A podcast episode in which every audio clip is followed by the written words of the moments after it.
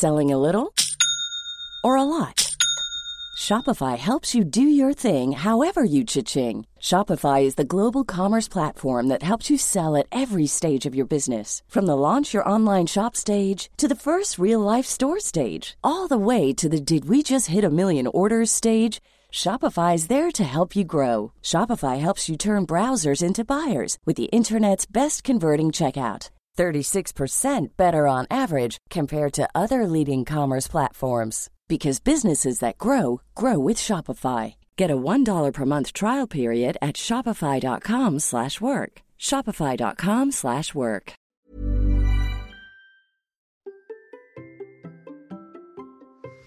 Et si de nombreuses petites manies et petites habitudes que nous avons étaient finalement notre manière de gérer le stress? C'est le sujet de cette minute perf. Allez, c'est parti. Bonjour, bonjour mes champions et mes champions, c'est Bertrand, bienvenue dans ce nouveau numéro de la Minute Perf. Chaque début de semaine, je vous propose désormais un nouveau rendez-vous pour vous aider à progresser encore plus. Avec Laure, nous vous proposons des zooms et des rebonds pour comprendre l'entraînement, les facteurs de performance, le fonctionnement de notre corps et de notre mental. Cela va durer plus d'une minute, mais vous allez apprendre beaucoup pour devenir champion et champion du monde de votre monde. Et le sujet du jour est le stress. C'est un rebond sur l'épisode de la semaine dernière avec Raphaël Oma. Laure s'est intéressé à un point particulier de ce qu'a dit Raphaël sur la gestion du stress. Et vous allez voir qu'il y a de nombreux cas dans notre pratique où ce stress se manifeste. Et avec Laure, nous discutons de comment nous le gérons. Et je peux vous dire que je l'ai vécu il y a quelques jours. Nous avons enregistré jeudi soir et samedi matin, je participais à une course et je me suis surpris à faire des choses dont nous avions parlé avec Laure dans cet épisode. Sommeil perturbé, vérifier je ne sais combien de fois mon sac, boire trop avant de partir, pipi de la peur je dois vous avouer que j'en rigolais avant la course en m'observant faire tout un tas de petites choses, de petites manies, de pratiques qui étaient vraiment issues de mon stress. Et encore, c'est une course à laquelle j'allais un petit peu les mains dans les poches. Je vous laisse maintenant écouter ma discussion avec Laure. C'est parti. Bonsoir Laure. Bonsoir Bertrand. Comment vas-tu? Bah écoute, je vais vraiment très bien et toi? Bah ça va bien. Écoute, on a un petit peu le, le bouillon de la rigolade. je suis Alors, franchement, je le dis, hein, on est le 3 novembre, il est 21h13 quand on enregistre. Euh, j'ai mal de partout avec ma sciatique, ma hernie et tout. Mais alors, moi, d'enregistrer un truc sur le stress, ça me fait rire. Je sais pas pourquoi. tu, peux expliquer? C'est nerveux? C'est quoi? C'est. Euh, c'est. Alors, il y a peut-être une partie de toi qui est stressée. Ouais. Et donc, tu mets en place une stratégie de coping. On va voir après ce que ça peut être, mais adapté à ça pour. Euh, ou plutôt, on pourrait plutôt dire que c'est un mécanisme de défense d'ailleurs. On verra la différence entre les deux. On fait un bon teasing là. Hein Ouais, on fait un bon teasing. En fait, euh, l'idée, c'est qu'aujourd'hui, c'est un épisode qui a un rebond à l'épisode que j'ai diffusé avec euh, Raphaël euh, de mercredi. Je suis en train de chercher avec mes dates, donc de mercredi dernier. Et où là, publié un livre sur la gestion du stress. Et bon, on a décidé de faire un rebond, donc sur le sur le sujet, parce que le stress est un sujet qui est quand même très intéressant, où il y a beaucoup beaucoup beaucoup de connaissances, et on peut aller un peu plus loin que ce qu'on a dit dans l'épisode. Et euh, toi, avec ta connaissance scientifique, moi, je suis un petit padawan de, dans mes connaissances. Toi, tu es la grande euh, maîtresse des, euh, des, connaissances et tout, hein, entre nous deux. Le Allez, je t'arrête. Je, je n'aime pas que tu dises ça, Bertrand. Je t'arrête tout de suite. Oui, je sais, je sais, j'aime bien. Mais j'aime bien, tu vois, parce que moi, comme ça, au moins, on sait quel est mon rôle. Hein. Moi, je pose les questions candides et toi, tu as les connaissances plus sérieuses. Mais là, pour le coup, tu me mets beaucoup de stress, Bertrand. Alors, on va rentrer dans l'épisode de manière assez rapide. Hein. Je sais, mais c'est fait exprès, en fait le, le stress. poser la question ensemble de qu'est-ce que le stress? Qu'est-ce que le stress? Parce que finalement, on en parle beaucoup, on tourne autour un peu du pot. Euh, bah, après, euh, je pense que tout le monde a une idée de ce qu'est le stress, mais personne ne sait réellement ce que c'est en fait. Alors déjà, on va expliquer un petit peu pourquoi on, fait le rebond. Euh, déjà, donc merci à Raphaël euh, qui nous a vraiment permis d'avoir des informations très très intéressantes. Si vous n'avez pas écouté l'épisode sur le stress avec Raphaël, et si vous n'avez pas lu son livre, moi je vous conseille vraiment parce que c'est quand même une belle mine d'or à un moment donné, Raphaël cite, en fait, parle du mécanisme du stress et il fait référence, en fait, sans le dire, peut-être, je pense, euh, pour ne pas nous, embrouiller et vous embrouiller, du modèle qu'on appelle transactionnel de Lazarus et Folkman, qui est un petit peu le modèle de, référence aujourd'hui pour expliquer le stress. Alors, aujourd'hui, dans la, dans la minute perf, on va distinguer le stress et les mécanismes de défense et les stratégies que l'on peut mettre en, avant, en évidence, pour résumer et pour traiter ce stress. Alors, le stress, globalement, pour faire très très simple, euh, c'est un petit peu comme une double évaluation du corps. Mais quoi qu'il arrive, le stress, il ne peut pas venir dans des situations dans lesquelles le niveau de contraintes qui vont venir peser sur nous sont supérieurs au départ à notre niveau de ressources. Ça, c'est la première chose. Ça veut dire que si on est dans une situation de confort, bah dans, notre zone de confort, on peut pas être stressé. Pourquoi? Parce qu'il n'y a pas de dépassement à un moment donné euh, des contraintes de la situation. Et déjà, je trouve que cet, élément de définition est intéressant pour nous en tant que sportifs parce qu'on voit bien, on entend souvent que l'exercice physique, ça induit un stress sur l'organisme. Ben, on comprend pourquoi en fait si euh, sollicitation euh, suffisante il y a, alors stress mécanique il y aura. Et si on est uniquement sur un entraînement de type, euh, on va dire, mobilisation des ressources, entretien de soi, il n'y aura pas de stress parce qu'il n'y aura pas un niveau de contrainte suffisant sur le plan mécanique et physiologique pour faire en sorte que l'organisme soit potentiellement stressé. Donc ça, c'est intéressant parce que je trouve aussi que ça, ça permet d'envisager le stress au-delà de sa dimension psychologique, qui bien sûr, hein, le stress est un concept de psychologie, on va le voir, de psychologie au départ de l'activité humaine, mais on va le voir comment on peut l'adapter au monde sportif, surtout aujourd'hui. Euh, donc voilà. Donc la première des caractéristiques, c'est qu'il c'est une perception de l'individu. Et ça, c'est important. C'est-à-dire que c'est pas tant la situation qui va être stressante, c'est la perception que l'individu va s'en faire. Et c'est en fait c'est une forme de double évaluation qu'on va se faire de la situation. Et c'est super intéressant, si tu me permets, parce que ça veut dire que pour toute personne, en fait, la définition du stress, le niveau de stress qu'on va avoir peut totalement changer. C'est-à-dire que le stress que j'avais moi, la première fois que j'ai dû aller courir en m'échappant de mon canapé, était un vrai stress parce que c'est un truc, je veux dire, voilà, il faut que j'aille faire ça et tout, c'est impossible. Le stress que j'avais avant de faire mon swimrun, où je me dis, je vais me noyer au premier plongeon, était logique par rapport à, à mon degré de ce que j'avais fait par avant. Même si finalement, maintenant, il y a des choses que je fais très facilement, qui à l'époque me semblaient insurmontables, et maintenant sont très faciles, et donc je n'ai plus de stress. Maintenant. Bah, tu, vas, tu vas comprendre pourquoi, en fait. Exactement. Ton exemple est très intéressant parce que tu vas comprendre pourquoi avec la définition du stress. Ou tout du moins avec la définition qu'en donnent Lazarus et Folkman avec leur modèle transactionnel. L'idée du stress, c'est quoi? C'est dans un premier temps, en fait, il va y avoir deux évaluations euh, de l'organisme, euh, des contraintes et des ressources. Et en fait, c'est ça qui fait que c'est intéressant, c'est que c'est une dimension très personnelle. Tu ne l'as pas dit, hein, mais quand tu fais ton, ton swimrun, à côté de toi, euh, tu as des gens qui sont plus forts ou plus faibles. Et bien, en final, chacun a un niveau de stress qui est différent pour deux raisons. Un, parce que, bah, on va le voir, hein, parce que le, les contraintes qui pèsent ben, sont plus ou moins élevées. Et deux, parce qu'il y a aussi une analyse de, de, nos ressources. Donc, je définis, parce que comme ça, on pourra donner plein d'exemples après, parce que je suis la première à toujours dire, il faut pas donner des exemples avant d'avoir défini. Donc, je définis le modèle du stress. Globalement, il y a une évaluation primaire qui est de d'évaluer les contraintes qui pèsent sur nous. Et donc, dans cette évaluation primaire, en gros, la, la personne évalue non seulement le système de contraintes, mais surtout, et ça, Raphaël insiste beaucoup dessus, elle évalue la question des enjeux. Vous avez fait beaucoup mmh. d'allusions à des enjeux personnels, des enjeux professionnels, il peut y en avoir plein. Et en fait, c'est vraiment cette question-là que le, corps se pose. Alors, ça va très très vite. Hein. Nous, on va prendre du temps pour l'expliquer, mais globalement, l'idée, elle est quand même là, c'est de dire quels sont les enjeux? Qu'est-ce que je mets en jeu? Alors, il y a des enjeux simplement sur le plan émotionnel, sur le plan intellectuel, sur le plan physique. C'est-à-dire qu'on ne va pas mettre en jeu les mêmes choses quand je suis poursuivi par un chien euh, que quand je vais me donner en spectacle devant des gens ou quand je vais parler en public, par exemple. Dans un cas, on va être vraiment sur un enjeu physique, de ma propre intégrité physique, parce que peut-être que le chien va me manger le mollet. Euh, et dans un autre cas, euh, je vais être davantage sur un, une image de moi-même, une, une, facette sociale et, euh, et un, un, une construction identitaire de l'individu dans une sphère sociale. Donc, l'évaluation primaire, elle a vraiment pour enjeu euh, de se dire, OK, dans cette situation, euh, j'aurais peut-être pas dû utiliser le terme d'enjeu, mais l'idée, c'est vraiment de se dire, OK, quels sont les enjeux dans cette situation? Et en fait, il y aura pas de stress s'il n'y a pas d'enjeu. Et mmh. ça, Raphaël, il le dit très bien. Hein, je, je, me suis, je, me, je me suis appliqué à réécouter son, son épisode. Raphaël, il explique très bien que s'il n'y a pas d'enjeu, il n'y a pas de stress. Parce que, effectivement, euh, ça ne peut pas être stressant quelque chose dans lequel il n'y a pas d'enjeu. Et donc on en revient à cette idée de il n'y a pas de contrainte, il n'y a pas d'enjeu, donc il n'y a pas de stress. Ça, c'est la première des choses. La deuxième évaluation que l'organisme va mettre en place, c'est ce qu'on appelle l'évaluation secondaire. C'est elle se, cette évaluation secondaire ne se met en place qu'à la condition que oui, j'ai identifié des enjeux ou que oui, j'ai identifié que là, j'ai clairement quelque mmh. chose à perdre ou à gagner dans cette situation.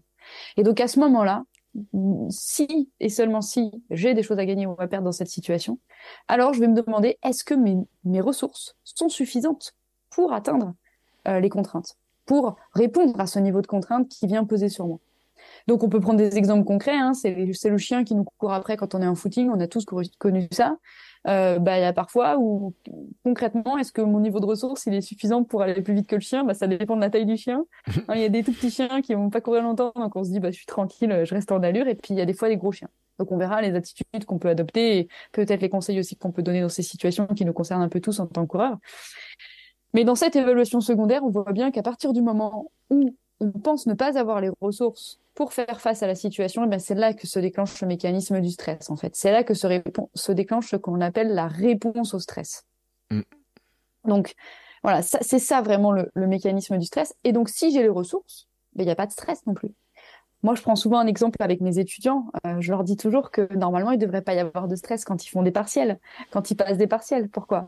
Parce que s'ils sont bien préparés, qu'ils ont bien révisé, mais normalement, leurs ressources euh, intellectuelles du jour leur permet de répondre aux questions qu'on leur pose.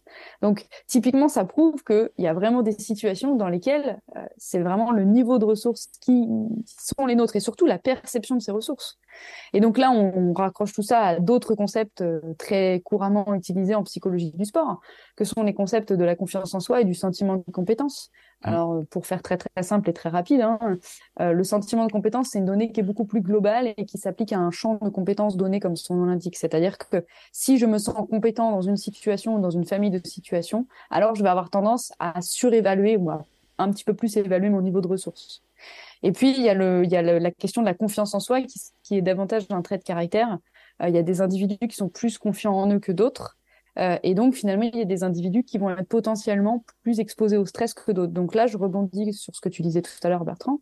C'est qu'au départ d'un swimrun, euh, des fameux départs de ton swimrun, euh, ben, selon le niveau de contrainte que tu perçois et selon le niveau de ressources que tu, tu, tu penses avoir pour euh, répondre le, à cette, cette exigence, bah, tu vas être plus ou moins stressé.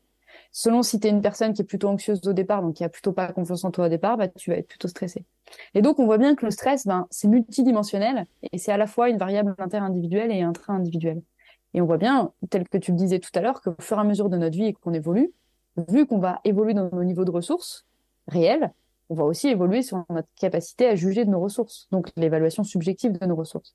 Et donc toi, il y a quelques années, quand tu quand as couru ton premier 10 km, forcément, tu étais plus stressé qu'aujourd'hui même si ce week-end, tu as cette sciatique et que tu as un petit peu de stress par rapport à cette sciatique, malgré tout, tu es moins stressé parce que tu sais que la distance, tu sais la courir. Donc tu mm. sais que tu as, as, les ressources pour y arriver. quoi. c'est même plus drôle que ça, parce que maintenant je fais la blague en disant Ouais, mais 10 km, euh, ça n'aurait qu'un tout petit pourcentage de mon, de mon 24 heures. c'est vrai. J'avais fait la blague à ma femme, je, l'avais raconté cette blague euh, sur le, le, coup de mon urban trail de 12 bornes, 15 jours après le 24 bornes, le, le 24 heures je me dis bon, euh, je sais que de toute façon, d'une manière ou d'une autre, je vais le finir. Je sais que je peux le finir, que j'ai des nouveaux euh, outils pour le finir, que je peux le gérer différemment.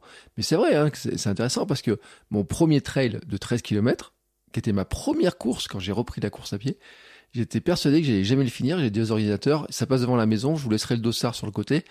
Et donc là, j'avais un stress maximum parce que effectivement, je me sentais pas capable des les compétences de pouvoir courir ce 13 km.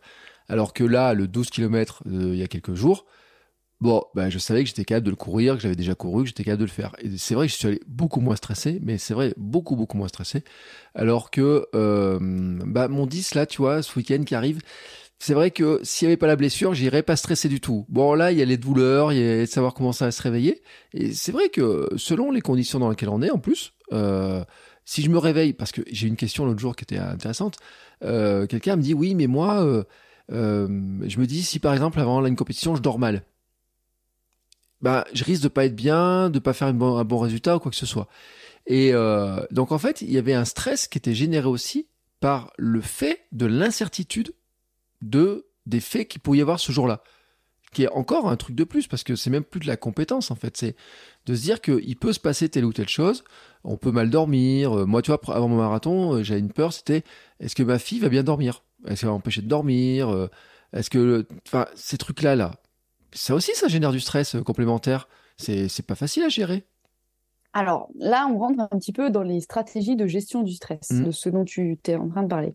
Parce qu'en fait, euh, donc une fois qu'on a compris le mécanisme de stress, globalement, on a compris que c'était une perception individuelle. On a mmh. vraiment compris que globalement, on, pouvait très bien modifier notre perception de la situation en stressante ou pas.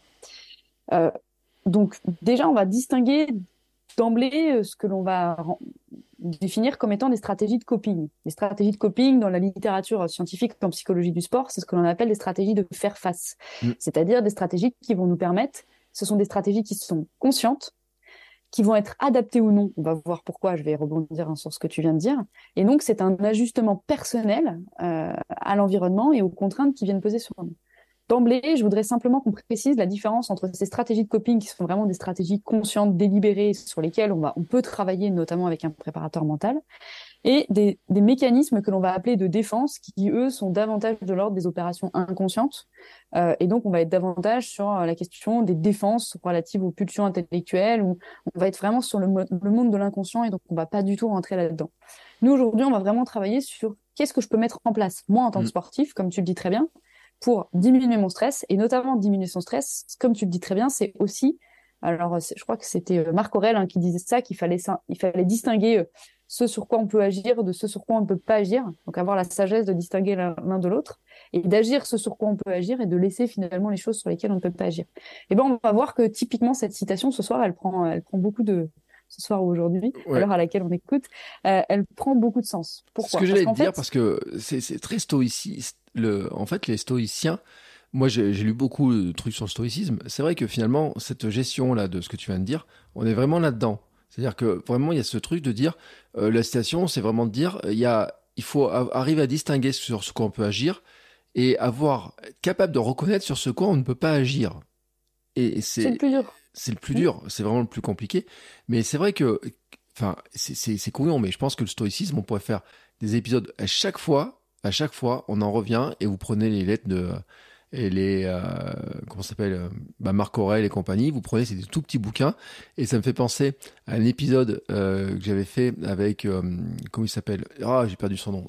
C'est mon âge, mon grand âge qui a traversé l'Atlantique, Lilian Doza, qui a traversé l'Atlantique avec justement les, euh, le, livre de Marc Aurel dans le bateau. pour moi-même. Ouais. Mm, et mm, mm. c'était intéressant parce que justement, comment, euh, alors qu'il traverse l'Atlantique, qui rame, qui rame, qui rame, eh ben, il a relu, relu, relu, et c'est son livre de chevet, c'était intéressant.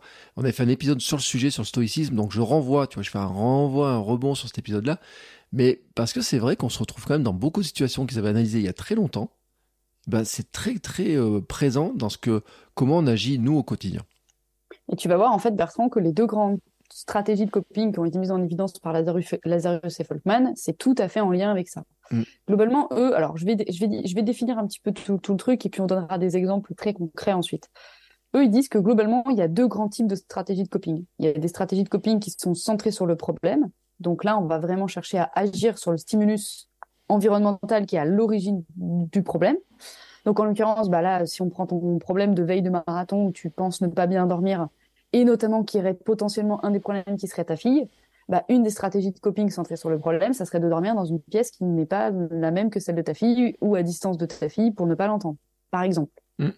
Ça, ça serait une première stratégie de coping. Une deuxième stratégie de coping, ça serait celle qui serait centrée sur les émotions. Et donc, c'est celle qui cherche à gérer les émotions afin de diminuer ou de maîtriser, en fait, ce fameux mauvais stress cognitif. Donc là, l'idée, ça aurait pu être une stratégie de te dire, OK, bon, bah, même si ma fille pleure, c'est pas grave, euh, je vais m'apaiser, je vais essayer d'être tranquille, et puis, pour une fois, je vais cette nuit, je vais lâcher prise, elle va pleurer, et puis elle pleurera. Voilà. Et donc, c'est cette idée un petit peu de, gérer, de travailler sur ses émotions et de se dire bah, que finalement, c'est peut-être pas si grave que pour une fois, pour une nuit, en tant que papa, je sois pas là pour euh, consoler ma fille qui pleure. Parce que c'est juste un peu cette idée de, je pense, de culpabilité. Donc globalement, on peut mettre en évidence deux euh, types euh, de, stratégies, et donc on voit bien que derrière, on va pouvoir envisager des, stratégies qui vont dites être adapté ou non adapté. D'emblée, on comprend les choses. Mais pour savoir si la stratégie elle est adaptée ou pas adaptée, si elle est positive ou si elle n'est pas positive, eh ben en fait, les auteurs, donc toujours les mêmes, hein, Lazarus et Folkman, euh, on pourra, vous pourrez retrouver leurs travaux, euh, ces travaux qui datent de 1984, mais, mais qui font toujours consensus dans la littérature scientifique, ont mis en évidence qu'il existait deux types de situations. Soit la situation est contrôlable, donc c'est-à-dire dans laquelle je peux agir, c'est exactement ce qu'on expliquait, soit la situation est incontrôlable. Et dans ce cas, à ce moment-là, ben, je n'ai pas la main suffisante pour agir euh, dans la situation. Et donc, par rapport à ça, ils ont fait un tableau un petit peu à double entrée en, expliquant que ben, je peux avoir des stratégies centrées sur le problème qui soient adaptées et d'autres non adaptées, selon euh, si euh, la situation elle est contrôlable ou incontrôlable on imagine bien que dans une situation contrôlable dans laquelle donc je peux agir, mm. eh bien euh, avoir une stratégie de type d'évitement euh, ne serait pas une situation qui serait adaptée en fait, parce que euh, s'acharner dans une situation dans laquelle je n'ai pas la main, ça ne serait pas intéressant. À l'inverse, se résigner dans une situation où je peux contrôler la situation, ça ne serait pas une bonne, une bonne solution non plus. Donc en fait, c'est ça qui devient intéressant. C'est vraiment cette idée de se dire, ok, dans la situation dans laquelle je me trouve, et alors on n'est pas dans, on n'est pas, on est dans une complexité humaine. Hein, on en revient toujours à la même chose. On n'est jamais dans des situations tout incontrôlables ou tout contrôlables. Mm. Donc en fait, la question c'est de se dire, ok, dans cette situation dans la complexité de cette situation, quels sont les éléments sur lesquels je peux jouer pour venir diminuer mon stress? Et donc, je vais pas passer d'un état de stress total à un état de stress absent. L'idée, ça va être de moduler ces états de stress. Et donc, on peut tout à la fois essayer d'agir sur ce qui est contrôlable et de travailler sur ses émotions, sur les choses qui sont incontrôlables. Donc, si je reprends l'exemple que tu as donné tout à l'heure, en fait, on aurait pu combiner les deux stratégies, à savoir essayer de dormir dans un lieu qui serait le plus calme possible pour te perturber le moins possible et te rassurer le plus à la veille de ton marathon, et puis, dans un deuxième cas, euh, travailler sur tes émotions, travailler sur la gestion de ton mental. Et notamment, si euh, euh, tu m'avais connu à l'époque, je t'aurais dit, mais Bertrand, ne t'inquiète pas, puisque ce n'est pas la dernière nuit de la veille du marathon qui est pénible, qui, qui peut potentiellement avoir une grande conséquence sur ta performance, c'est l'avant-veille. Donc, on aurait pu cumuler comme ça tout un tas de. Je ne sais pas si tu m'aurais rassuré parce que à cette époque-là, ma fille, les nuits, c'était un peu compliqué. Que ce soit l'avant-veille, l'avant-veille ou tout. Je ne sais pas si tu m'aurais vraiment rassuré. Mais en tout cas, euh, je, je, vois bien l'idée. C'est intéressant cette histoire-là parce que c'est vrai que le, je, je vois bien l'idée, mais ça explique aussi d'ailleurs que certains, tu vois, moi avant, par exemple, le 24 heures, j'étais parti deux nuits avant parce que je savais que la nuit d'avant, si euh, changement de lit, tu sais, de changement d'environnement, il y a des trucs. Et en fait, je me rends compte qu'en fait, j'ai géré mon stress en partant le jeudi plutôt que le vendredi soir, c'est-à-dire un jour avant. Bah finalement, c'était un peu aussi pour dire, bah tiens, euh, si je dors mal la première nuit, j'aurai la deuxième nuit pour me rattraper et tout.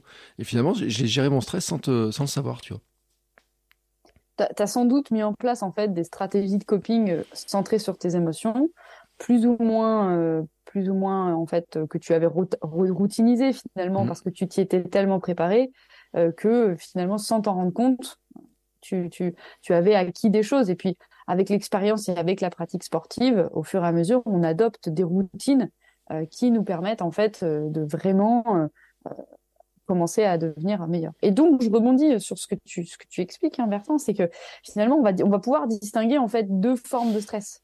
Mm. Euh, on met en évidence deux formes de stress. Alors, il y a ce qu'on appelle le stress. Alors là, je fais un, gros clin d'œil à une amie euh, qui m'est chère et qui se reconnaîtra, avec qui j'ai eu des super discussions là-dessus.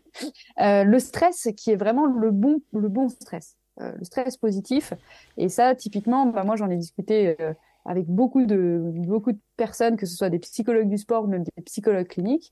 Et à, à force de discuter, en fait, on se rend compte que c'est ça qui est très intéressant. C'est que on peut pas forcément toujours agir sur la manière avec laquelle la vie se déroule pour nous. Par contre, on est capable d'agir sur la manière avec laquelle on va appréhender ce qui se déroule.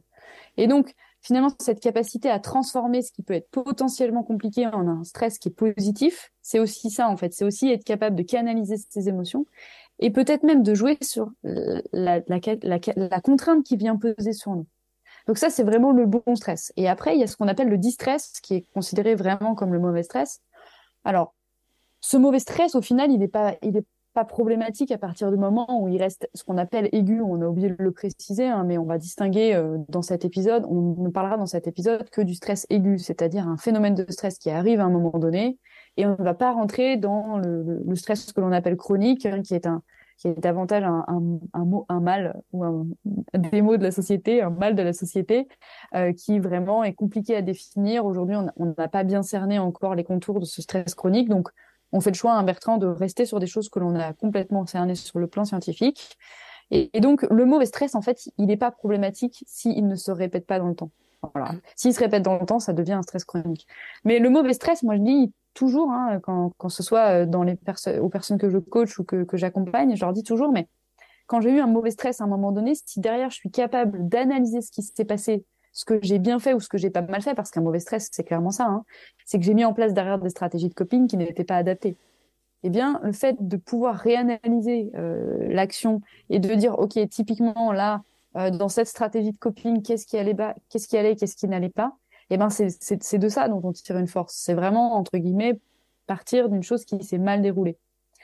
Donc on peut peut-être donner un petit peu des, des exemples mmh. dans la pratique dans la pratique sportive. Moi, je trouve que ton exemple de la compétition il est très intéressant euh, parce que la compétition, c'est stressant à plein de niveaux. Le premier, euh, moi je pense que la première source de stress, c'est l'inconnu, comme tu le dis. Mm. Déjà, l'inconnu de ne pas finir, euh, d'avoir un pépin, quel qu'il soit. Euh, on va vraiment parler que de la course, hein, pas de ce qui entoure la course pour l'instant. Et donc, c'est pour ça qu'on parle souvent des routines de performance et qu'on parle souvent des, routines d'avant-course, de course, etc. Et c'est pour ça qu'on on conseille un maximum euh, de, routiniser tout ça. C'est pas par hasard sur marathon. Alors, il y a d'autres raisons. Hein. Si on dit aux, athlètes sur les, sur les sorties longues précédant le marathon, de tester les produits, de tester les, les boissons. Bien sûr qu'il y a que la première des choses, elle est physiologique, elle est simplement là pour voir si ça fonctionne ou si ça fonctionne pas. Mais justement, le but, c'est de nous rassurer. Bien sûr que le but, c'est d'écarter une mauvaise contre-performance avec un produit qui passerait pas, mais c'est aussi de nous rassurer, de rassurer l'athlète pour lui dire, bah, tu vois, ça, ça va fonctionner, quoi. Donc, ne pas hésiter à mettre en place tout un tas de choses qui vont lever euh, des choses enfin, je, perds le mot, mais lever tout ce qui n'est pas euh, routinisé et tout ce qui ne serait pas connu, toutes les inconnues. Pas anodin si on dit aussi la veille d'un marathon d'aller repérer le départ, euh, d'aller mmh. repérer les premiers kilomètres. Ça, c'est pareil. Parce que quand on s'endort la veille au soir, on sait globalement où on va aller, on va partir, comment on va se rendre au départ. Donc, c'est vraiment essayer d'anticiper un maximum de choses. C'est ce que j'allais dire parce qu'il y a plein de choses là-dedans. Parce que finalement, l'avant-course, moi je trouve que l'avant-course est extrêmement stressant aussi. Euh, est-ce que je vais être à l'heure au départ? Euh, sur les grands marathons, les grandes courses, parce que bon, quand tu à la course du coin, euh, tu gardes la voiture, bon, des fois un peu loin, tu vas vite. Mais ceux qui ont participé au marathon de Paris, qui savent qu'il faut aller dans tel sas à telle heure, y rentrer à telle heure, et que tu trouves tout en bas des champs, qu'il faut tout remonter, si t'es pas de Paris, qu'il faut aller poser tes, tes, affaires à tel endroit, etc. Ça, c'est un vrai stress. de savoir quel métro faut prendre, où tu peux descendre, où est-ce que les stations sont fermées, sont ouvertes. Ça, c'est des vrais stress. Et encore, marathon de Paris, tu as ton dossard, tu vas chercher ton dossard la veille. Mais moi, j'ai déjà vu le cas, et je me suis déjà posé la question plusieurs fois, me dire, mais est-ce que je vais arriver à temps pour récupérer mon dossard? Et là, il y en a certains qui écoutent, euh, qui savent que euh, j'en connais, moi, qui sont arrivés en retard au départ d'une course, euh, parce que, par exemple, retrait du dossard, ou, ils ont pas réussi à se garer, ou des choses comme ça. Et puis, je vais te citer un exemple, et ça, je sais pas comment tu le gères. le pipi de la peur, tu sais? Alors, je sais pas comment tu gères le stress du pipi de la peur, mais n'empêche que elle va se reconnaître. Mais euh, je connais quelques personnes qui ont raté le début d'une course à cause de ça, parce que bah il y a du monde aux toilettes, parce qu'il faut absolument retourner. Et ce pipi de la peur, c'est du stress, c'est la manifestation d'un stress? Ou pas? C'est parce que tout le monde le connaît ce truc-là, mais c'est quoi? Alors, moi, j'ai pas les éléments euh, scientifiques et physiologiques euh, vraiment précis pour te dire mm. oui ou non. Euh, malgré tout, si on regarde le concept du stress, comme on vient de l'expliquer, il y a peu de chances quand même que ça engendre, même si je pense hein, qu'il y a une part de, de, de somatisation, d'aspect de, psycho-émotionnel, il n'y a pas de souci dans le stress et qui peut entraîner à terme une, somatisation avec des, des mots physiques. Je pense pas qu'il y ait une incidence aussi rapide et aussi directe d'un phénomène sur euh, sur le fait d'avoir envie d'aller faire pipi avant de courir. Tout simplement, on le sait. Hein, moi, je l'entends depuis que je suis toute petite. Dès que je faisais des crosses, on me disait arrête de boire le matin. Euh, ça, c'est assez classique. Il faut vraiment limiter l'apport en boisson le matin. Euh, bien sûr, il faut s'hydrater, il faut hydrater le corps, mais en fait, le corps, il, est hydraté. Hein. Mm. Si on s'hydrate bien la veille euh, et, et l'avant-veille, il n'y a pas de risque de déshydratation et on va, on va reboire pendant la course, etc. Donc, très souvent, il y a, y a ce, ce fameux pipi de la peur parce qu'on a trop bu le matin, un peu trop de café aussi. Souvent, on a tendance à aller sur les, un peu les excitants, le thé, le café, pour se, pour se donner un peu bonne conscience. Euh, donc oui, euh, clairement, là, on n'est pas tant sur le mécanisme, on va dire physiologique, mais on est sur le fait aussi de vouloir se rassurer en se disant, entre guillemets, je vais aller vider euh, ma vessie pour être tranquille. Parce que combien de fois on a vu des, personnes s'arrêter sur les 4-5 premiers kilomètres, euh, effectivement, parce qu'ils ne tiennent plus, etc. Après, il y a vraiment euh, cette idée de, dès qu'on de toute façon on rentre dans l'effort avec la transpiration qui est quand même assez importante, selon la température, hein, bien sûr, mais globalement, après, on n'a plus trop envie d'uriner mm. si, euh, voilà. Non, mais c'est intéressant parce que oui, tu vois, oui, tout à fait, tout à fait. Ça veut dire que pour éviter le stress de se dire est-ce que je vais pouvoir faire mon pipi de la peur avant ou quoi que ce soit, le mieux, c'est d'éviter d'avoir de de, de, de, de, boire trop en se disant si je bois pas assez, il va y avoir un truc. Donc, en fait, c'est les mécanismes qui s'enchaînent les uns derrière les autres qui peuvent provoquer aussi, euh, finalement, enfin, j'ai dire le stress du stress du stress, quoi. C'est-à-dire que j'ai peur euh, d'avoir soif pendant la course, donc je bois plus. J'ai peur de pas avoir cette énergie, donc je prends de l'excitant, donc ça provoque ça, ça provoque ça. Donc ma solution finalement à mon pipi de la peur, c'est finalement tout ce qui se passe longtemps avant. Mm, mm. C'est exactement ça. C'est ce que ce que tu dis, c'est très intéressant parce qu'en fait, ça redonne une dimension un peu temporelle et un peu euh, chronologique euh, mm. aux stratégies de coping, euh, point sur lequel je voulais revenir. En fait, il faut vraiment envisager le fait que la stratégie de coping, c'est c'est pas que ce que je vais faire dans l'immédiat. Euh, mm. Par exemple, je suis en footing, j'ai un chien qui vient qui me court après, qu'est-ce que je fais? C'est pas que ça. Stratégie de coping, c'est vraiment des choses qui peuvent être mises en place et qui sont mises en place à haut niveau avec des préparateurs mentaux. Hein c'est vraiment l'ensemble des choses que je vais pouvoir faire à plus ou moins long terme euh, pour faire en sorte de, entre guillemets, diminuer mon stress ou diminuer ma peur. Euh, par exemple, en tennis, il y a des joueurs euh, qui, se, qui ne veulent jouer que contre des sparring partners gauchers parce que, et c'était le cas de Federer, hein, je l'ai lu il y a pas très longtemps, dans les années, je crois, 2010, il, ne jouait, il avait, je crois que c'était un Français, je sais plus comment il s'appelle, qui était gaucher, et il jouait contre lui parce que, bah, clairement, à l'époque, c'était Nadal sans ennemi, et donc, il s'était mis à jouer euh, contre un, un sparring partner gaucher. Bah, ça, typiquement, c'est une stratégie de coping. Hein. Mm. Bien sûr que c'est une stratégie d'entraînement, bien sûr. Mais cette stratégie d'entraînement a aussi vocation à diminuer la pression. Donc là, ici, c'est une stratégie, on peut revenir hein, sur les termes, hein, c'est une stratégie de coping centrée sur le problème. C'est-à-dire que Federer aurait très bien pu dire, OK, je vais m'entraîner contre un très bon sparring partner droitier parce que je n'arrive pas à trouver un sparring partner gaucher aussi bon que droitier. Je dis pas que les gauchers sont moins bons, les gauchers sont toujours meilleurs. Je dis ça parce que je suis gauchère, hein, je plaisante bien sûr.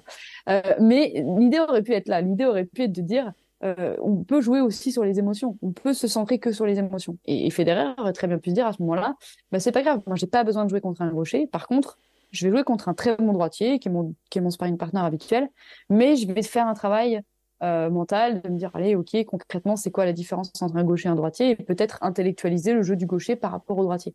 Donc là, on voit bien les deux types de, de, de, stratégies de coping, celles qui sont centrées davantage sur le problème et d'autres sur, sur, les émotions, sur la gestion des émotions, du mental, et donc vraiment sur la gestion euh, de soi.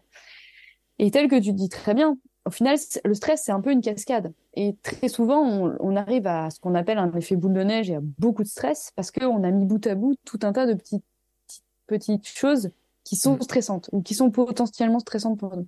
Et c'est ce que j'ai expliqué tout à l'heure. Pour moi, on n'est pas stressé ou pas stressé.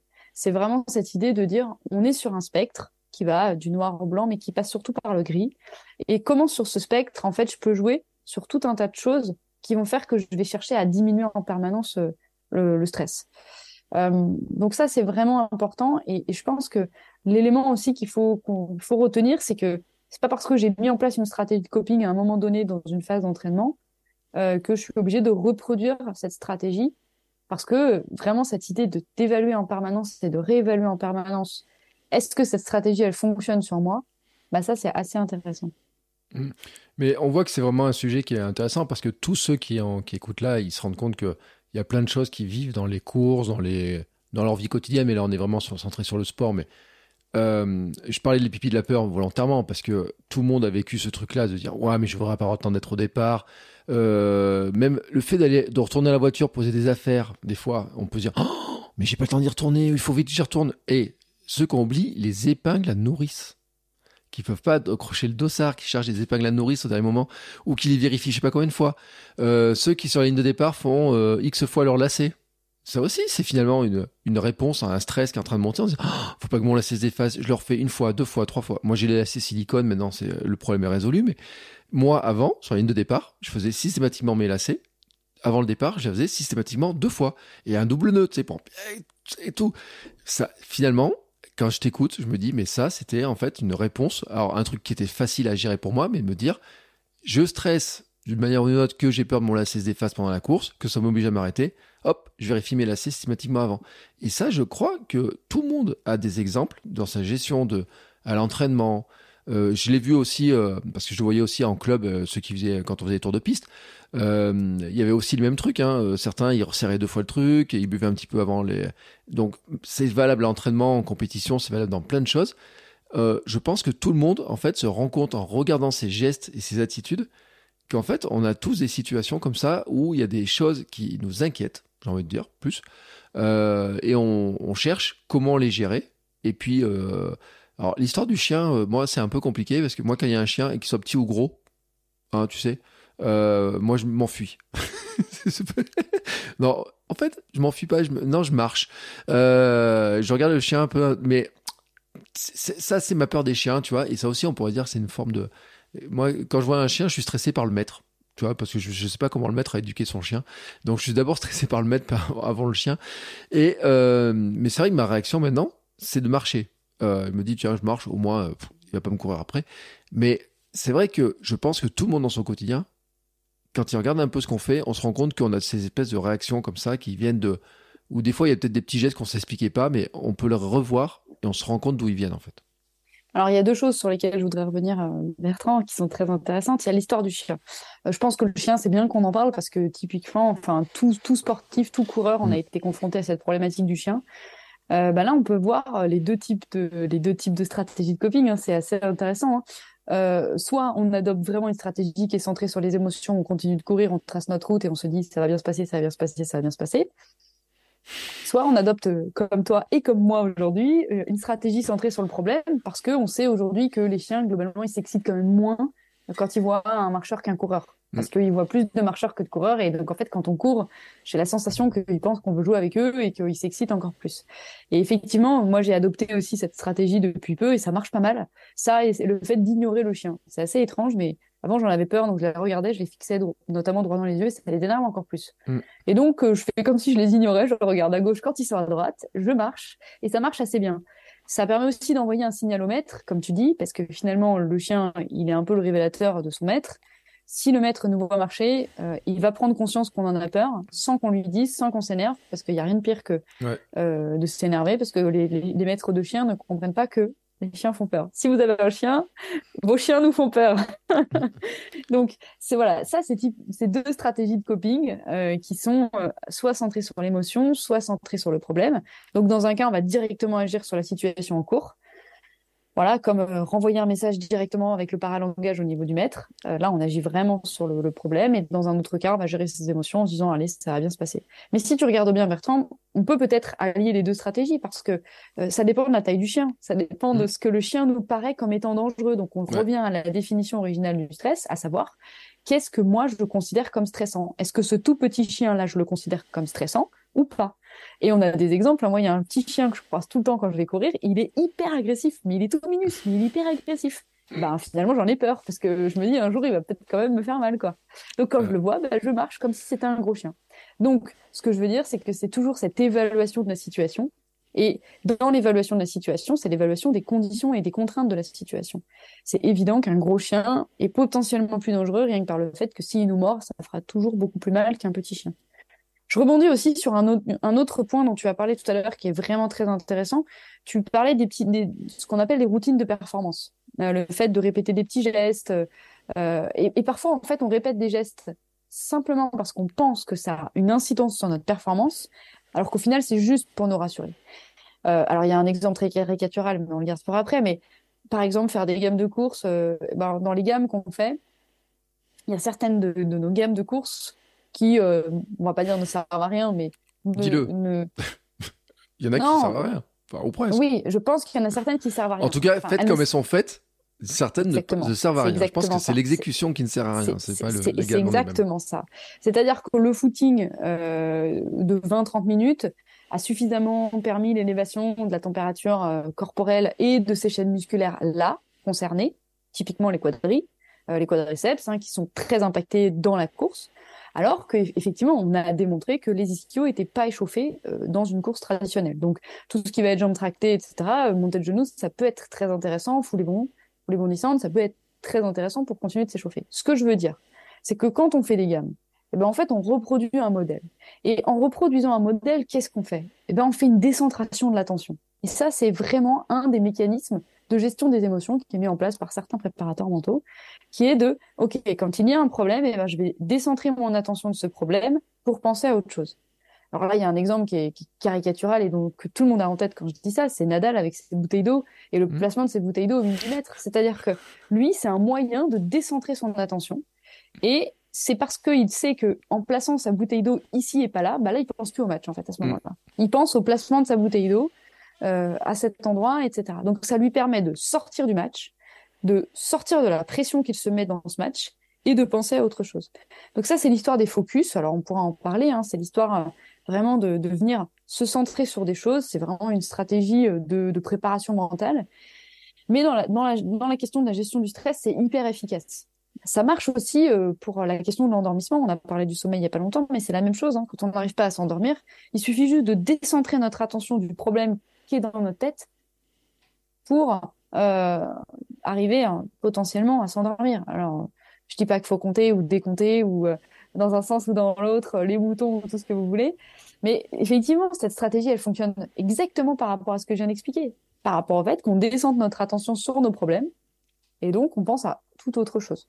Mm. C'est aussi l'histoire de, de, répéter quelque chose en boucle, euh, de se répéter quelque chose en boucle dans la tête. Hein.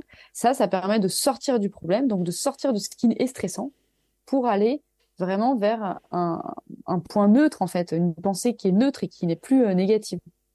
Donc là, on peut en, on peut en parler, hein, mais c'est exactement euh, le mécanisme du stress euh, dans le cas du joueur de tennis qui fait souvent des doubles fautes et qui se retrouve dans des, dans des conditions où il peut potentiellement faire des doubles fautes. Mais il y a autre chose dont on peut parler aussi en, pour, en ce qui concerne le coureur, c'est cette fameuse barre symbolique du mur. On mmh. entend parler beaucoup du mur du marathon. Alors, euh, c'était un, un, des exemples que tu voulais donner. On va pas rentrer dans le détail ici. On fera peut-être un dribble, hein, comme on appelle ça maintenant, un rebond d'un rebond. Euh, mais le mur, il a clairement une facette psychologique, dans le sens où si je sais que le mur peut exister, si je pense que le mur peut exister, alors pourquoi mon cerveau ne se dirait pas, bah vas-y, prends le mur. Et donc tous ces mécanismes de stress qui peuvent, alors il y a aussi cette idée dont on n'a pas développé ce soir, c'est que le stress a une incidence sur l'élévation de la fréquence cardiaque. C'est démontré. Quand je suis stressé, ma fréquence cardiaque augmente. Or, on sait que sur marathon, ben, il faut maintenir la fréquence cardiaque bah, la moins haute possible puisque c'est un des facteurs limitants mm. à cette allure. Donc, arriver vers le 30e et se dire, ah tiens, je regarde ma montre, euh, on y est, on n'y est pas, eh ben, peut-être qu'on va pas, ça va être impalpable, hein. peut-être que ça va être un ou deux ou trois ou quatre battements de cœur en plus. Mais malgré tout, quand on est déjà à des allures énormes et avec des, des, des, fréquences cardiaques qui sont super élevées, ben, quand on est à 175 ou 180, alors on n'y ment pas, hein, sauf si on est très jeune, mais 165 ou 170 battements par minute. Mon âge, c'est fini. Ouais, voilà, moi c'est pareil, hein, ça y est, j'ai franchi la barre des vieux, mais ça fait mal. Oh, arrête. ah non, non, non, je monte plus. Hein. Oh là là, laisse tomber. Non, non, je monte plus. Donc ça, ça peut être un indicateur, euh, un indicateur de, de stress, et donc ça peut contribuer à effectivement, non pas se prendre le mur, mais physiologiquement, bah, on va avoir des conséquences en fait. Mm. Donc voilà.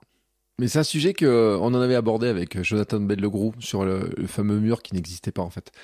Et euh, j'ai pas regardé son TEDx, mais il, m'a dit qu'il en parlerait dans son TEDx et j'ai vu que le TEDx il l'avait fait. Donc je vais chercher la vidéo, je la mettrai en lien pour euh, pour en parler parce que il avait montré que c'était une marque de, de je sais pas quel produit marketing hein, qui a inventé ça. Et, euh, et, maintenant les ordinateurs en fait ils mettent des gros murs en plus, euh, ils dessinent des murs partout et tout. Donc bon, voilà. Donc on. Après il y a quand même non mais il y a quand même quelque chose de physiologique. Hein. Faut faut quand même le dire. C'est pas que du marketing et c'est pas que de la com et c'est pas que du stress. Hein. Le mur du marathon existe. physiologiquement il existe. On est sur des intensités. Si on, si on fait le marathon à l'allure que on doit tenir euh, donc euh, proche du seuil, euh, vraiment sur des intensités, on va dire, ça dépend des individus, hein, mais globalement 75, entre 70 et 80% de VMA. Allez, on va, on va être très très grossier ce soir. Mais malgré tout, si on est dans cette zone-là et que la, la, préparation précédente n'a pas suffi à travailler ces zones, à faire du kilométrage, etc., il n'y a pas photo. Le mur, on le prendra. Parce que le facteur limitant, il est physiologique et il est la rebascule dans des mécanismes lactiques et donc avec des seuils de lactate qui réaugmentent dans le corps. Et il y a, y a vraiment, physiologiquement, il peut y avoir du mur. Après, on sait aussi que au-delà de certains, plus on court longtemps et plus on est, on est sujet à avoir le mur. Parce que plus on court longtemps, plus nos, réserves ben, de minéraux notamment, mm. euh, qui sont hyper importants pour la contraction musculaire, se font rares. Et on sait aussi qu'aujourd'hui, tout le monde n'a pas compris l'importance de certains produits d'effort, comme des électrolytes ou ce genre de choses. Donc ça fait beaucoup de facteurs qui font que physiologiquement, euh, on peut arriver à un épuisement euh, physiologique, un stress physiologique pour le coup, c'est un vrai stress physiologique, et donc un vrai mur du marathon sur le plan physiologique. Moi, je crois pas au fait que ce soit que du marketing. C'est un peu mon credo. Il n'y a pas de fumée sans feu. C'est pas venu tout seul au départ. C'est pas juste mm. venu. Je vois pas quel est l'intérêt finalement des. Quel est l'intérêt de, de dire il y a un On pourra en discuter. Mais de toute façon, c'est c'est clair et net. Il y a des aspects physiologiques là-dessus. Mm. Non, mais c'est un sujet très intéressant de toute façon et qui euh, qui montre. Puis on pourrait en parler des heures de ces histoires-là parce que j'ai lu des articles aussi sur le mec qui, euh, qui passait les, les, bidons d'eau à Kipchoge pendant le marathon de Berlin. On dit qu'il lui a fait gagner un temps énorme sur la gestion mais on se rend pas compte à quel point ce gars était important dans la gestion de la course pour Kipchoge et qui lui a sûrement largement diminué le stress aussi parce que le fait de savoir qu'il y avait un gars expérimenté sur son vélo avec tous les bidons, qu'il aurait ses bidons au moment prévu, ce qu'il avait prévu et tout, ça doit mettre en confiance en disant il peut Or, pas rien m'arriver, parce que euh, même si c'est Kipchoge, il, euh, il, est pas, il a déjà eu des défaillances sur marathon, hein, même si pour lui, à sa vitesse, on a l'impression que c'est pas une défaillance, c'en est une quand il perd autant de temps. Mais je pense que rien que cette gestion-là de dire, je sais que j'ai mon bidon à tel endroit, qu'il y a le mec qui me le donne, qui va me le tendre et tout, ça aussi, même pour des sportifs de très haut niveau de ce niveau-là, je pense que le petit truc de stress que ça baisse euh, doit être vraiment vraiment important et, qui est, c'est impressionnant hein, de le voir. Quand on voit les articles, on estimait qu'il avait gagné quand même beaucoup, beaucoup de temps juste grâce à ce monsieur euh, qu'on voyait sur le vélo, sur les images, que tout le monde se demandait qui c'était. Et quand on a su qui c'était, il a eu un grand merci. Euh, voilà. Bon, bah écoute, c'est un sacré épisode encore hein, quand même. Bah, moi, j'ai pas l'impression qu'on a raconté grand chose, mais à chaque fois, ça me fait ça. Mais euh, c'est parce que ça passe trop vite et que c'est cool. Mais, mais c'est vrai que c'est une thématique qui est très intéressante et, je pense que, voilà, il y a peut-être beaucoup de questions qui peuvent arriver parce que ça peut être quelque chose qui, qui nous semble, nous, simple, mais qui, qui peut découler, en fait, sur tellement de thématiques. C'est tellement mm. large, cette question du stress. J'en ai parlé, hein, rien que la question, si on devait approfondir la question du sentiment de compétence, de la confiance en soi, on pouvait repartir euh, pour, pour 45 minutes. Hein, donc, euh, donc, euh, et puis, il y avait tellement d'autres choses hein, sur l'histoire du mur du marathon, ce genre de choses. Après, n'hésitez pas à nous poser vos questions pour savoir les éléments mm. sur lesquels vous voulez qu'on revienne. Si on n'a pas été clair aussi sur un, un, point, ça peut, ça peut nous arriver. Euh, mais effectivement, pour moi, c'est une thématique qui est très intéressante. Et d'ailleurs, c'est pas par hasard si elle fait partie des choses que l'on enseigne euh, dès la première année de STAPS euh, aux étudiants en STAPS. Donc, euh, je pense que c'est un, point de psychologie du sport qui est, qui est assez important. Ouais, mais tu vois, je crois que on a saisi l'essentiel en fait. C'est-à-dire que c'est vraiment, on, comprend que le stress, mais il y a des situations qui sont stressantes parce que bon, on les connaît pas, ça c'est logique. Qu'il y a comment on va les évaluer, hein, que l'évaluation est importante, et puis quelles sont les actions qu'on peut faire, qu'on peut pas faire. c'est vrai que Bon, le, cas du chien, c'est vraiment le stoïcisme en fait. C'est-à-dire que le chien, on le maîtrise pas. donc euh, nous, on sait ce qu'on peut faire et on agit en fonction de ça. Donc on a des stratégies pour pour le faire.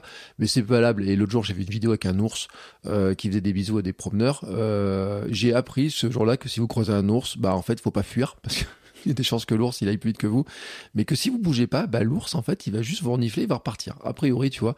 Alors ça, en gestion du stress, quand tu arrives à gérer ce truc-là, et j'ai vu la vidéo, j'étais assez impressionné, mais j'ai une petite pensée aussi euh, pour Seb Merel qui a lui croisé un, sanglier, tu vois, et qui, lui a parlé, qui a fait une vidéo, tu vois. Et c'est là qui est intéressant, en fait, c'est de se dire, bah, finalement, euh, euh, il y a plein de gens qui seraient partis en courant dans l'autre sens, j'ai vu quelqu'un l'autre jour qui a dit Ah, il y a des sangliers au bout de la route, je pars dans l'autre sens. Et lui, il s'est arrêté, il a fait une vidéo.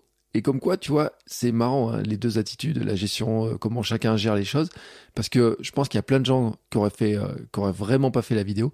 Lui, il a de faire une vidéo. Ce qui montre aussi que il y a vraiment aussi le, bah, c'est comment on est soi par rapport à certaines, euh, certaines choses, comment on va évaluer. Et c'est pour ça que c'est une question qui, il y aura des dribbles il y aura des dribbles là-dessus parce que forcément qu'il y a des questions.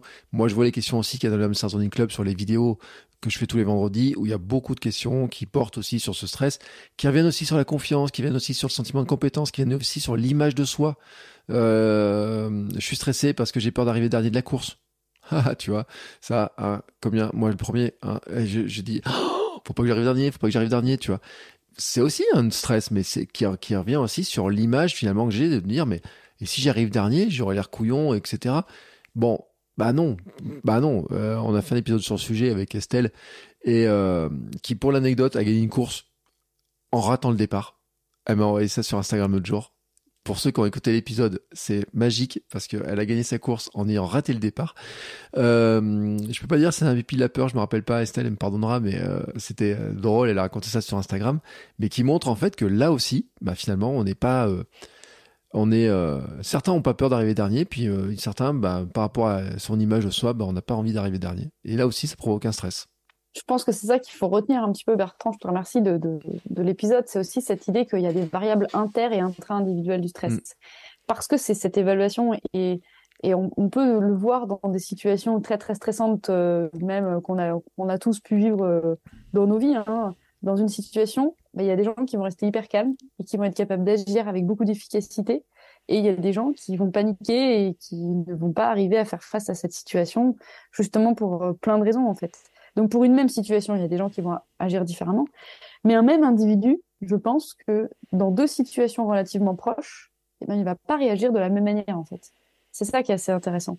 C'est-à-dire que son niveau de stress peut fluctuer dans deux situations relativement proches, même dans une entre guillemets dans un champ de stress identique. Euh, parce qu'une nouvelle fois, c'est toujours la question des enjeux au final. Mm. Et donc, il y a des variables inter-individuelles et intra-individuelles. Et, et puis, je pense aussi qu'il y a des périodes de vie parce qu'on le disait, hein, euh, c'est aussi l'évaluation de nos propres ressources. Euh, alors les jeunes peuvent pas comprendre, mais quand on vieillit, on se rend compte que nos ressources euh, évoluent. et qu'on n'a plus les mêmes ressources que euh, et encore je dis ça à 35 ans alors j'imagine euh, plus tard mais je, on se rend compte que clairement on n'a plus le même niveau de ressources le même niveau de récupération et on doute. Et ça ça peut aussi faire l'objet d'un stress sur les compètes c'est-à-dire est-ce que je suis encore bankable? Est-ce que je suis encore capable de m'aligner là au départ d'une course? Alors en plus nous avec le Covid on a quand même tous vécu un Covid avec deux, deux ans sans compète globalement bah ça c'est une vraie source de stress pour le coup. Est-ce que aujourd'hui mon niveau de ressources aujourd'hui qui n'est plus le même il y a deux ou trois ans me permet de continuer à espérer ça? Alors je rebondis d'ailleurs sur, sur, quelque chose que tu disais Bertrand dans un épisode euh, où tu me disais que tu disais que tu avais perdu 3 km heure 3 euh, points de VMA. Ouais. Alors ça je t'avoue que ça m'étonne et il faudrait qu'on me pose la question parce que perdre 3 points de VMA ça me paraît quand même beaucoup. Euh, et crois-moi, la VMA, ça se récupère. Voilà, c'était le point positif que je voulais te dire ce soir. Euh, je voulais te mettre un peu de baume au cœur. Mais vu ma vitesse euh, d'aujourd'hui, je me demande pas si, je me demande même si j'en ai pas perdu plus que 3 parce que alors vraiment aujourd'hui quand j'ai regardé ma moyenne les sciatiques, les elles comptent pas dans la calcul de la VMA. Ouais, non mais il y a des jours c'est vraiment le sentiment escargot escargot mais c'est drôle parce que on va pouvoir rebondir, mais au tout début du podcast, j'étais un coureur lent avec, euh, mais en fait, je me rendais compte, je me suis rendu compte qu'après, j'étais pas un coureur lent, euh, pas si lent, mais par rapport à l'image que j'avais du coureur que j'aimerais être, en fait, je me sentais être un coureur lent. Et euh, mes 3h46 sur marathon, moi, il me semblait lent. Et puis quand je sais que la moyenne sur marathon de Paris c'est 4h40, je me dis bon j'ai une heure d'avance, même en me prenant le mur, hein, parce que moi je l'ai pris. Euh, donc je me dis bon bah finalement j'étais pas si lent que ça. Et puis maintenant que je cours, je me rends compte que à quel point maintenant je suis beaucoup plus lent. Et euh, bah, ces fameuses compétences qu'on perd et tout, cette vitesse et tout, mais tu verras quand tu auras 46 ans comme moi, hein, je, te jure, hein, si tu peux éviter de vieillir. Mais après je sais que quand tu arrives à 35 ans, maintenant, vous devenez des masters, vous changez de catégorie d'âge, vous dites, ouais, on va courir avec les vieux et tout. Et certains, ils vont en se disant, ouais, mais il y a moins de stress, ils sont moins rapides, les vieux. Et puis, ils se rendent compte qu'en fait, les vieux, ils sont encore plus rapides que les jeunes. Et là, bam, ils disent, oh, bah, je pourrais jamais gagner une course. Il y en a qui stressent. Et tu sais, je vais te dire un truc, je vais te raconter une histoire. Je connais quelqu'un qui stressait parce qu'il se demandait si un jour dans sa vie, il allait courir le 40, euh, le 10 km en moins de 40 minutes. Et ben, son stress, c'était de se dire je vais jamais y arriver. Et il disait, de toute façon, une fois que j'ai passé 40 ans, ça sera fini. Je pourrai plus jamais courir aussi vite que ça et tout. Et à côté de ça, il y avait quelqu'un qui en avait 60 et qui courait en 37 ou 38 minutes. Il dit, mais si, tu vas voir, tu vas voir, t'es pas fini. Et il s'alignait pas sur des courses. Je te jure, il s'alignait pas sur des courses parce qu'il était persuadé que de toute façon, il serait jamais euh, à l'image de ce qu'il voulait faire. Et donc, il se stressait à l'entraînement, il se stressait dans les compétitions, il était malade avant, au point que bah, c'est sûr que toutes les conditions étaient réunies pour qu'il n'y arrive jamais. Donc ça, ça c'est très intéressant comme exemple, c'est une stratégie de coping centrée sur, les émotions, mm. euh, inadaptée. Ça s'appelle une pensée limitante. C'est-à-dire, à partir du moment où je dis à mon corps, tu ne seras pas capable de le faire, bah, le corps, il, peut, il peut pas être, hein, il va pas le faire. Donc c'est une pensée limitante et c'est une stratégie de coping. Hein. C'est une vraie stratégie de coping qui est inadaptée parce qu'elle est centrée sur l'émotion au lieu, pour le coup, d'être centrée sur le problème. Et d'être centré sur le problème, ça serait simplement de dire, bah vas-y, tant que tu n'y vas pas, tu pourras pas savoir. Mais c'est tellement dur de se confronter effectivement à cette idée de, à se renvoyer à soi-même et, à ce, on est tous, on est tous plus ou moins comme ça. Hein. Il y en a qui osent et d'autres qui vont moins oser. Euh, voilà, moi, c'est tout à fait mon cas, ma problématique du moment. Je ne sais pas si je dois aller courir mon marathon un peu blessé, en prenant le risque de faire un temps moins bon que le précédent. Donc, c'est une vraie problématique et, et c'est mmh. intéressant parce que c'est des pensées limitantes et ça renvoie énormément au sentiment de confiance et, du moment. Donc, euh, je trouve qu'on a bien résumé euh, grâce à ces derniers exemples, Bertrand, toujours aussi synthétique et percutant. Bah, je te remercie. Parce qu'en en fait, on a plein d'exemples et j'en aurais d'autres, hein, comme euh, certains qui s'inscrivent même pas à des courses hein, en disant mais j'ai peur que ça se passe mal. Et, et l'autre jour, je l'ai conseillé à quelqu'un en disant mais essaye, tu et qui était dans l'évitement, tu vois, en fait, et je lui dis non, non, mais essaye, va pas forcément sur des très grandes courses, va sur des petites courses, tu essayes ton truc, et là, tu sauras mais vraiment, je me rends compte à quel point, tu vois, euh, on était dans ces, dans ces histoires-là de, stress. Donc, euh, à quel point c'est un, élément qui est, qui, est, fondamental, je pense, à comprendre ces stratégies. Je, pense que, dis-moi, et puis on va conclure là-dessus, mais un bon moyen quand même, c'est de s'observer, de regarder comment on agit, comment on a agi par le passé, comment on réagit à certaines choses, etc. Et de se dire, bah, d'essayer de revoir, de se dire, bah tiens, dans cette situation, j'ai fait ça. Est-ce que c'était vraiment adapté, pas adapté? Est-ce que je pourrais pas essayer un autre, truc la prochaine fois, quoi? Tout à fait. Moi, je pense que vraiment les deux conseils qu'on peut donner, c'est euh, de toute façon, je pense que bon, même si euh, c'est un, alors c'est ce qu'on appelle un, modèle behavioriste de l'activité humaine, le modèle par essai-erreur, euh, qui qui est un peu vieux hein, pour ceux qui ne voient pas à quoi je fais allusion. C'est typiquement le modèle de Pavlov avec le conditionnement classique. Euh, L'idée, c'est ça, c'est d'essayer de faire des essais-erreurs. Et au bout d'un moment, on va trouver les stratégies qui nous, qui nous correspondent le mieux. Après, je pense quand même que si on revient au tout début de nos, de nos échanges et partir de la citation de, de Marc Aurel, je pense que ça, c'est vraiment super important. C'est, OK, dans cette situation, qu'est-ce que je peux modifier? Je peux agir sur quoi? Voilà, ça, c'est la première des questions que je dois me poser. Et il y a forcément des choses sur lesquelles je vais pas pouvoir agir. Mais les choses sur lesquelles je vais pouvoir agir, allez, on y va les choses sur lesquelles je vais pas pouvoir directement agir, comment je peux transformer mon mindset, comment je peux transformer ma manière de concevoir les choses intellectuelles, émotionnelles et euh, simplement euh, moi-même pour me dire ok, je vais changer de regard sur sur ce truc. Et donc en faisant ça, on distingue l'un de l'autre, on distingue le ce sur quoi je peux agir et le ce sur quoi je ne peux pas agir. Et effectivement, une fois qu'on a mis en place une stratégie, je pense que tu as tout à fait résumé les choses, c'est vraiment cette idée de dire est-ce que cette stratégie était efficace et elle sera jamais à 100% efficace ou 100% pas efficace, c'est très rare.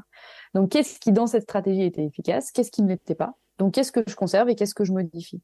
Et de toute façon, l'analyse est toujours euh, est toujours le meilleur conseil, l'analyse euh, a posteriori est toujours le meilleur conseil, c'est très difficile parce que c'est aussi nous renvoyer face à des erreurs qu'on aurait pu commises commettre. Je suis commence à être fatiguée des erreurs qu'on aurait pu commettre. J'étais dans une autre phrase, j'étais en train de construire une autre phrase.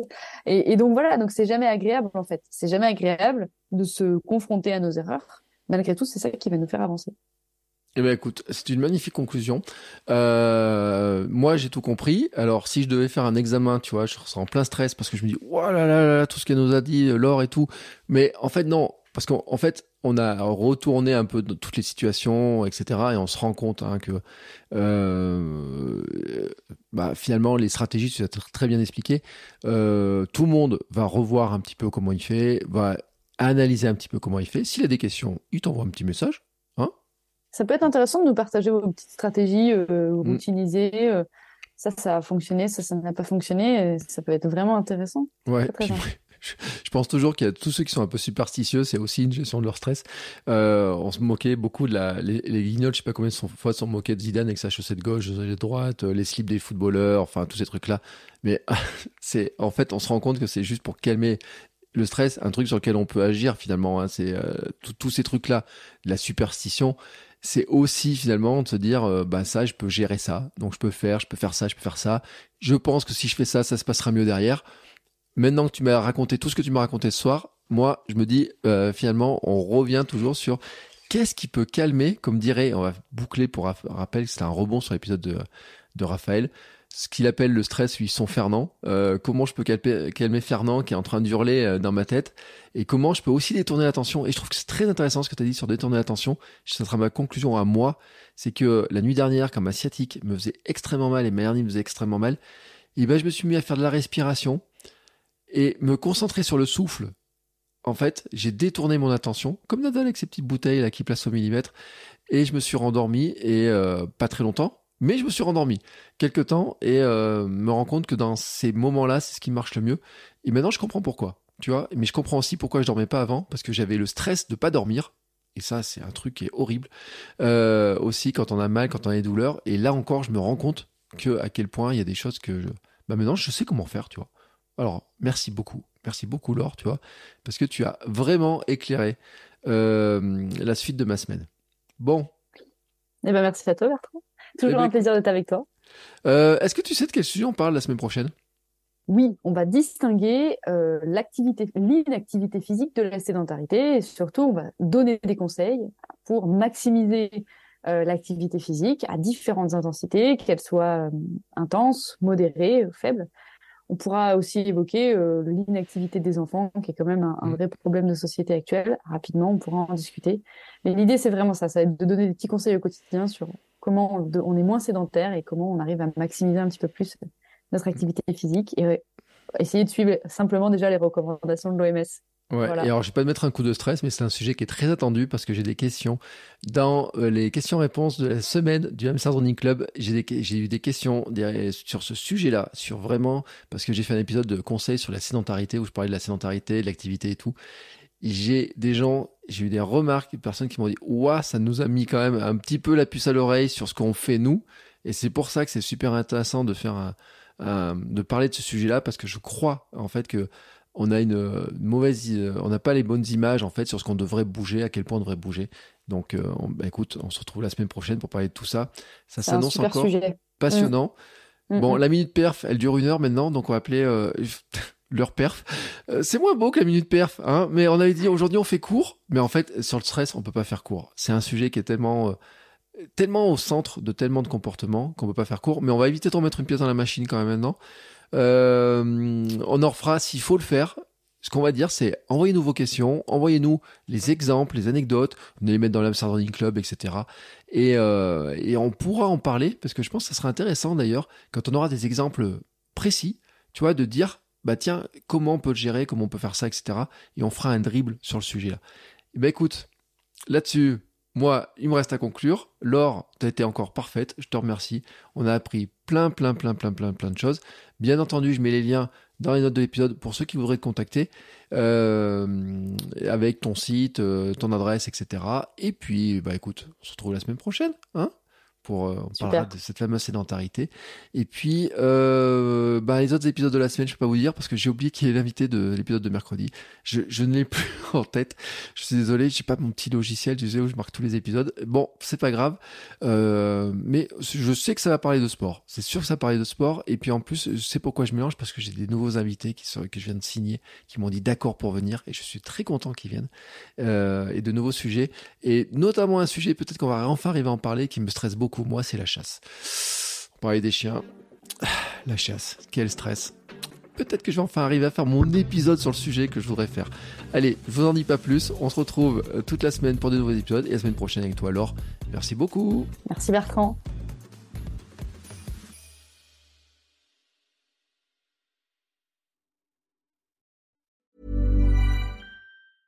Hey, it's Paige DeSorbo from Giggly Squad. High quality fashion without the price tag. Say hello to Quince.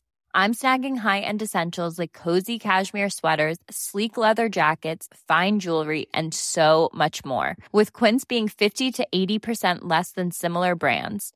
And they partner with factories that prioritize safe, ethical, and responsible manufacturing. I love that. Luxury quality within reach. Go to quince.com slash style to get free shipping and 365 day returns on your next order. Quince.com slash style.